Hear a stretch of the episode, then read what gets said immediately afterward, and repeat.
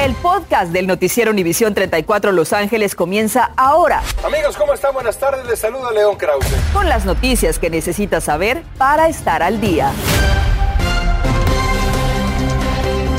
¿Qué tal? ¿Cómo está? Muy buenas tardes. Les saluda Andrea González. Yo soy Osvaldo Borraes. Gracias por acompañarnos y bienvenidos a las noticias. Comenzamos con una alerta informativa. Un incendio de maleza de rápido movimiento en Aliso Wood Canyon está siendo combatido por aire y tierra por bomberos del condado de Orange. Ya ha consumido por lo menos 12 residencias multimillonarias. El fuego comenzó poco antes de las 3 de la tarde entre Laguna Niguel y Laguna Beach.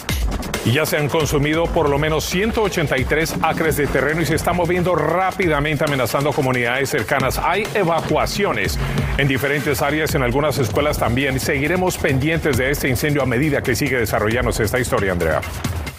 Osvaldo, y este incendio preocupa bastante porque también hay una alerta por fuertes vientos. Y para hablarnos de esa alerta, pasamos de inmediato con Yara La Santa con toda la información, Yara. Así es, compañeros. Feliz tarde a todos en casa. Ese ha sido el factor que ha propagado este incendio de manera muy rápida. El viento que sigue soplando fuerte, inclusive a esta hora de la tarde. De hecho, vemos esas condiciones meteorológicas cerca del sector que de hecho está muy cerca a la costa y recibe directamente esa fuerte brisa marina, temperatura en esos 60, la humedad está bastante alta, pero noten ese viento a razón de 20 millas por hora de manera constante, ráfagas entre las 30 y 35 millas por hora, un suelo, como pueden ver, en donde se está desarrollando bastante boscoso, por lo que pues hemos tenido esa rápida propagación. Vemos aquí la calidad del aire, otro aspecto que usted debe tomar en cuenta si usted vive en Santa Ana, en Fullerton, en Anaheim, ese viento está afectando la calidad del aire. Por favor, atención grupos sensibles y es importante que sepa que comenzó la temporada de incendios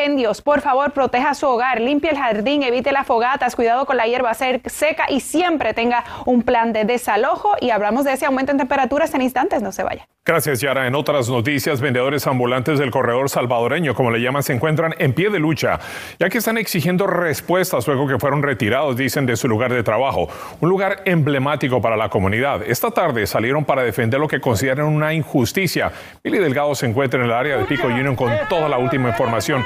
Mili, adelante. Escucha, estamos en la lucha. Buenas tardes, me encuentro en el área de Pico Union, donde como podemos ver vendedores ambulantes están manifestando de manera pacífica. Ellos son, pertenecen al corredor salvadoreño, que fueron desplazados esta semana de su lugar de trabajo. Pero para que nos comente al respecto, a mi lado se encuentra Víctor Galindo, él es vendedor ambulante. Víctor, por favor, coméntanos, ¿qué es lo que están pidiendo el día de hoy? So, básicamente lo que estamos exigiendo es poder trabajar y lo estamos haciendo pacíficamente, ya que la ciudad nos quitó el derecho de poder trabajar de, sin ninguna razón. Que lo que ellos dicen es que tienen un programa de, de embellecimiento en la comunidad, pero no nos dan un límite de tiempo para poder regresar. Perfecto, gracias Víctor. Pero para que se dé una idea de toda esta situación, veamos el reportaje que les preparé. Son cerca de 50 vendedores ambulantes del corredor salvadoreño en Los Ángeles que exigen respuestas tras haber sido desplazados del lugar, que fue su centro de trabajo para algunos por más de 20 años, quedándose, dicen, sin el sustento diario y sin ninguna alternativa. Aquí tenemos la clientela, pues aquí nos buscan. Y si nos cambiamos en otro lado, pues no va a ser lo mismo. Por su parte, la oficina del concejal Gil Cedillo informó que el cierre entre las calles 11 y 12 en el área de Pico Union desde el pasado lunes responde a numerosas quejas de residentes del área que van desde malos olores, basura hasta incidentes. Además, que se está trabajando en un proyecto de embellecimiento de la zona. La solución temporal para los trabajadores es alquilar locales en un centro comercial en donde pagarían hasta mil dólares mensuales, monto que aseguran reduce sus ganancias en medio de la peor crisis económica. Esta mañana, residentes de la comunidad de Pico Union expresaron su preocupación, pues dicen que no quieren que los ambulantes vuelvan a invadir sus calles. Sé que se les ha ofrecido lugares donde ellos pueden vender y sería muy importante que ellos se reunieran como en todas las áreas de la ciudad, un sábado, un domingo, un miércoles, un jueves, pero no diario no diario, porque entonces pues nos terminan a nosotros como residentes. Por su parte, la organización salvadoreña Salef asegura que están trabajando para encontrar nuevos espacios para los vendedores, pero la solución podría tardar varios meses. Esta tarde nos comunicamos con la oficina del concejal Gil Cedillo, el señor Conrado Terrazas, y les voy a leer textualmente lo que nos dijo. La oficina está trabajando en estos momentos para crear un balance, tanto para los residentes como para los vendedores ambulantes, pues lo que se quiere es el bienestar de ambos grupos. Es por ello que estamos trabajando para tratar de reubicar a los vendedores ambulantes en cuanto sea posible. Esta ha sido la oficina del concejal Gil Cedillo. Mientras tanto, como ya escuchamos, los vendedores van a continuar manifestándose hasta que sean escuchados. Es todo mi reporte. Continuamos con ustedes en el estudio. Gracias, Meli. Por cierto que yo también he estado en contacto con la oficina de prensa del concejal Cedillo. Nos han prometido una entrevista. Estamos en espera y, por supuesto, que seguiremos pendientes. Por otra parte, en Pico Rivera, las autoridades piden la colaboración de nuestros televidentes para localizar a un peligroso hombre que trató de secuestrar a una niña. Publicaron un retrato hablado del sospechoso. Esto ocurrió ayer a eso de las 3 de la tarde en un parque de la cuadra 9500 del Boulevard Beverly. La niña caminaba de su escuela a su casa cuando un hombre la jaló del brazo hacia él, pero otra persona intervino y el hombre huyó. Hace casi dos años que el niño Anthony Ábalos de 10 años murió asesinado en lo que detectives describieron ese entonces como una extrema tortura a manos de su mamá y su novio. Hoy, el condado accedió a tentativamente pagar por lo que no hicieron en este caso, protegerlo. 32 millones de dólares es el acuerdo tentativo que el condado de Los Ángeles accedió a pagar por haberle fallado al niño Anthony Ábalos que tenía 10 años y fue torturado y asesinado por su propia madre y novio en el 2018. La historia que nosotros le presentamos a usted desde el primer día en la ciudad de Lancaster. Ahora pagarán Dice a la familia de Anthony y también a sus tres hermanos que fueron abusados en esa casa. Maxine Barrón de 32 años, madre de Anthony, Kareem Ernesto Leiva de 36, el novio, fueron arrestados y acusados por la Fiscalía del Condado de Los Ángeles por no darle de comer, colgarlo de cabeza, hacerlo pelear con sus hermanos, abusarlo sexualmente, encerrarlo en espacios diminutos sin un baño y obligarlo a comer basura. La tía María Barrón dijo que tenía custodia de Anthony por siete años, pero la madre de Anthony se la quitó cuando vio al niño en el hospital tres años después. Mi niño estaba cubierto de moretones desde pies a cabeza, tenía quemaduras de cigarros en su estómago. El acuerdo de 32 millones tendrá que ser aprobado por la Junta de Supervisores del Condado de Los Ángeles. En la demanda, el abogado acusó a trabajadores sociales y la Agencia de Familias y Protección Infantil DCFS de no haber hecho nada para protegerlo. Justicia para mi niño, para que haya cambio, para que los trabajadores hagan su trabajo adecuadamente, para que esto no tenga que suceder año tras año. Según los documentos en la demanda, desde el 2013 al 2018 se reportaron diversos actos de abuso a DCFS. Dejaron a Anthony aún así con sus seis hermanos en el apartamento en manos de su mamá y el novio. El padre de Anthony habló y dijo esto. Yo solo podía hablar con él por conversaciones en video por tres años antes de su muerte. Todavía queda por resolver una demanda separada contra otra agencia en la ciudad de Pasadena y parte del acuerdo conlleva que el condado de Los Ángeles y la agencia que lo debió proteger cambien sus protocolos que fallaron con Anthony, como también fallaron en el caso de Gabriel Fernández y su asesinato en mayo del 2013. Increíble. Y bueno, y en otro caso similar, hoy se pospuso para el 10 de agosto el proceso judicial de Ángela Don Flores, quien confesó haber asesinado a tres de sus hijos y que estaba previsto para hoy en la corte de Van Nuys. El horrendo crimen ocurrió el domingo pasado en West Hills. Las víctimas son tres niños de entre 8 y 10 años de edad. Ángela Flores tiene fianza de 6 millones de dólares. Un adolescente de 16 años que presuntamente intervino en este crimen está detenido sin fianza. Y la policía de La Habra emitió una alerta Amber de plata tras la desaparición del señor David Castro Herrera, de 61 años de edad. Él sufre demencia severa y podría repetir la palabra carro. Desapareció de un centro de vida asistida y hoy su familia ofreció una conferencia de prensa para pedir la ayuda de nuestra comunidad para dar con el señor Castro. No es ningún secreto que todo está más caro, desde la gasolina hasta los alimentos que estamos comprando. A esto, los bancos de comida se han convertido en un recurso vital para muchas familias. Claudia Carrera nos habla de la nueva herramienta disponible para buscar alimentos gratis. Buenas tardes, así es, todo está caro, por lo que venir a bancos de comida como este World Harvest donde me encuentro puede ahorrar hasta 300 dólares en alimentos, lo cual es equivalente a dos carritos de comida como estos.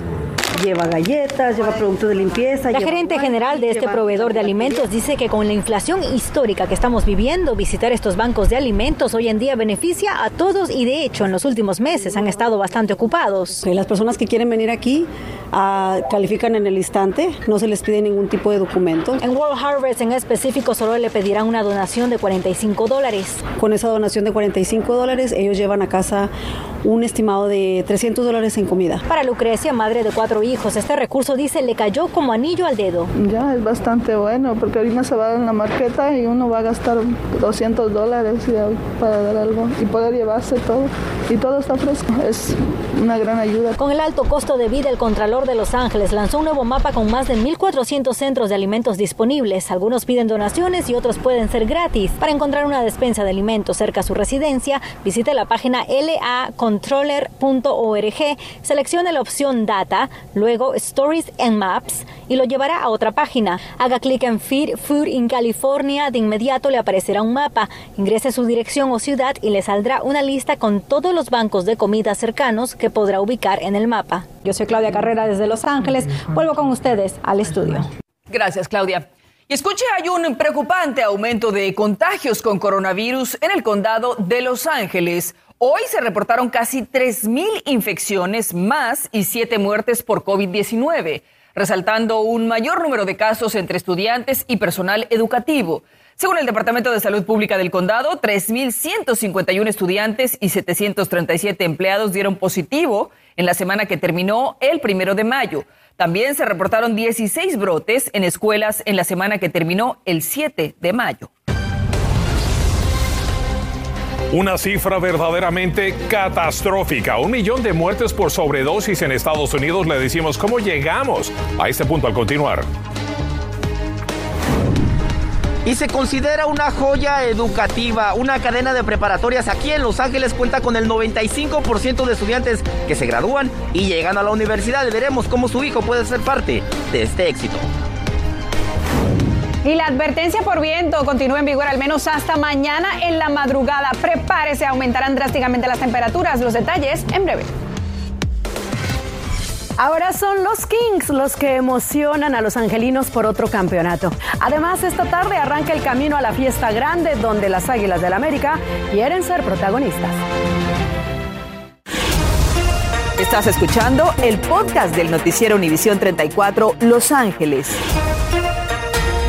Mientras unos distritos escolares pierden a estudiantes y su nivel académico es de bajo promedio, otras escuelas independientes en Los Ángeles han sido reconocidas a nivel nacional por su avance educativo.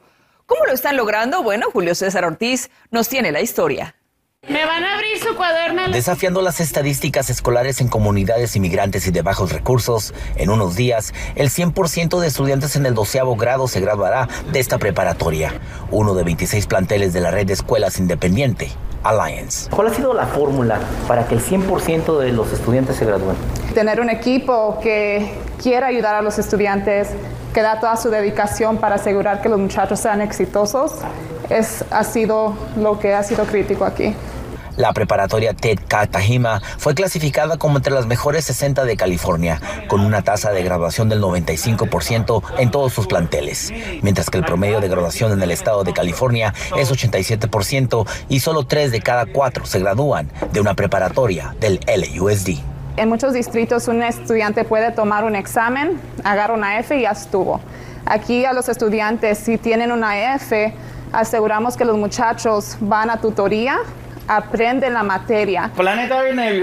La conexión e identificación con los maestros que educan allí fortalecen la estabilidad de los estudiantes. Me veo yo reflejada en ellos al ver cómo batallan muchas de las veces para encontrar este medio de complacer a sus padres, pero también buscar su identidad.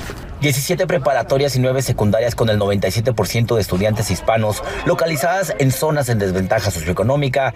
La mayoría son graduados siendo los primeros en su familia de llegar a la universidad. El código postal en donde vives no te define a ti. depende mucho de la persona, la ambición que tengan en la escuela. En total son más de 13 mil estudiantes que cada año forman parte de estas escuelas y sabe qué, buenas noticias, ya se abrieron las inscripciones, marque el 213-241-8533, la inscripción es gratuita Andrea y ya se han graduado más de 18 mil desde que se fundó esta alianza. Regreso contigo al estudio. Un orgullo sin duda, gracias Julio César.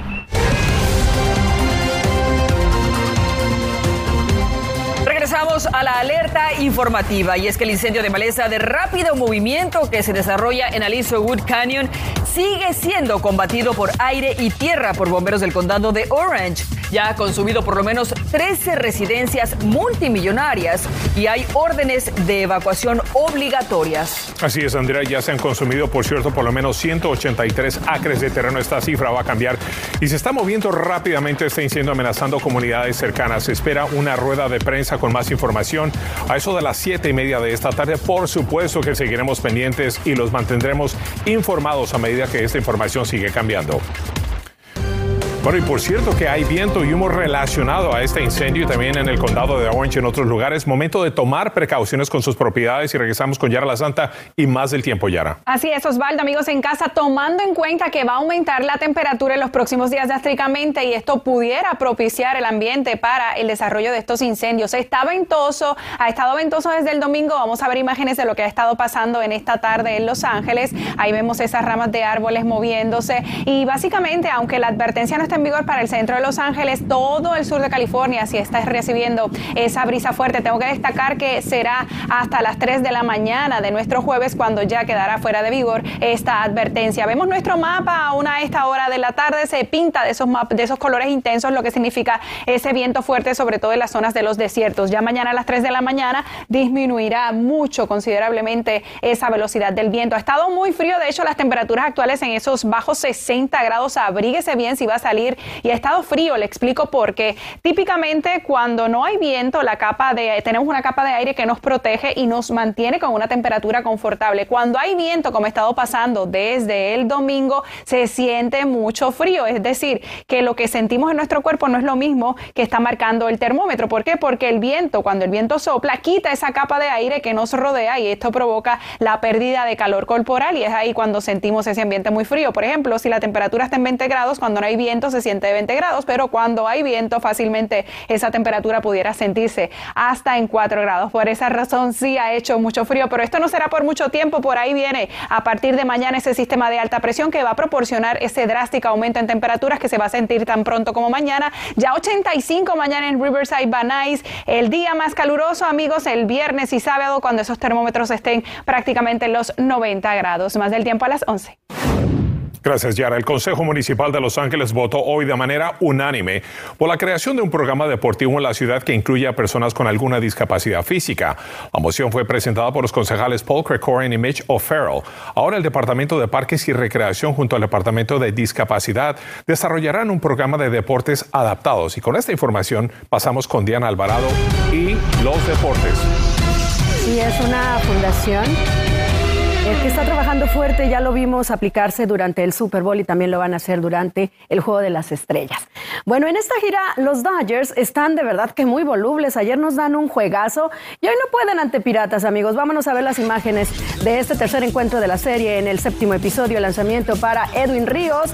Respondía con doblete. Ahí estaba Justin Turner anotando también a Chris Taylor y Cody Bellinger. Muy buena la ofensiva del Boricua durante esta gira y en el octavo inning Llegaba después la reacción de los Piratas, un cuadrangular y a la postre una jugada de fielder choice para que los Piratas se quedaran con la victoria, así que se quedan con la serie y los Dodgers ahora se dirigen de nuevo aquí a Los Ángeles para recibir a Filadelfia. Y la afición ha hecho un revuelo en redes sociales por el juego sin hit ni carrera de lanzador de 22 años de los Angels, Reed Detmer. Estuvo perfecto hasta la quinta entrada anoche cuando caminó a un pelotero de Tampa Bay. En el séptimo llegó un error en primera base. El novato tiene un récord de juego ya sin hit ni carrera, eso es indiscutible. Y esta tarde, Shohei Otani ya está en el montículo en busca de otra proeza. Y la afición angelina se ha volcado en apoyo para los Kings que buscan avanzar a otro título, así como lo hicieran en el 2014. Para el sexto juego regresan aquí a casa, donde esperamos que el confeti y las serpentinas envuelvan a los aficionados que acudan a apoyarles. La serie ante Edmonton está 3 a 2 a favor de Kings. Y definitivamente que cuando arrancó el torneo, nadie apostaba para que el América llegara a la liguilla. Habló Miguel Ayun y es uh, objetivo, ¿eh? Está seguro de que cada quien tiene a su favorito, pero buscará a las Águilas del América entrar a la liguilla, haciéndolo así como cerraron el torneo. Yo creo que eso es un tema que a nosotros nos es indiferente. Si somos o no somos favoritos, estamos en un equipo que, que requiere jerarquía para cualquier visión externa hacia, hacia la parte interna del grupo. Entonces, nosotros estamos enfocados en, en, en seguir haciendo lo que vinimos haciendo en, en el cierre del torneo para poder aspirar al objetivo que nosotros tenemos, que primero es clasificarnos a la siguiente fase y así avanzar hasta lograr el título. Puebla América a las 7 de la noche. Continuamos con el podcast del noticiero Univisión 34 Los Ángeles.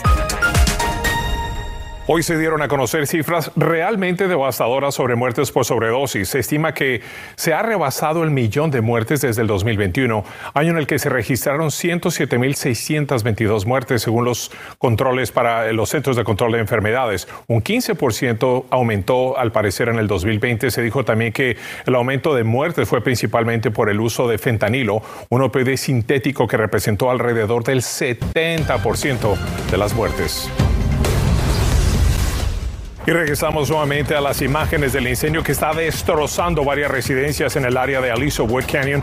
Hasta el momento se reportan por lo menos 183 ajes que se han incendiado y más de 10 propiedades calcinadas. Ese número obviamente va a cambiar. Las autoridades ya tienen una línea disponible para los residentes afectados por este incendio. Este número está en pantalla. Por favor, tome nota. 714-628-7085, Andrea. Así es, Osvaldo, la alerta por los fuertes vientos sigue vigente, algo que preocupa y que podría empeorar este siniestro. Se espera una rueda de prensa con más información a las siete y media de esta tarde. Así que a las 11 le tendremos más sobre este incendio. Verdaderamente preocupante lo que está ocurriendo allá. Por supuesto, nuestra cobertura es completa. Gracias por escuchar el podcast del noticiero Univisión 34 Los Ángeles. Puedes descubrir otros podcasts de Univisión en la aplicación de Euforia o en univision.com diagonal podcasts.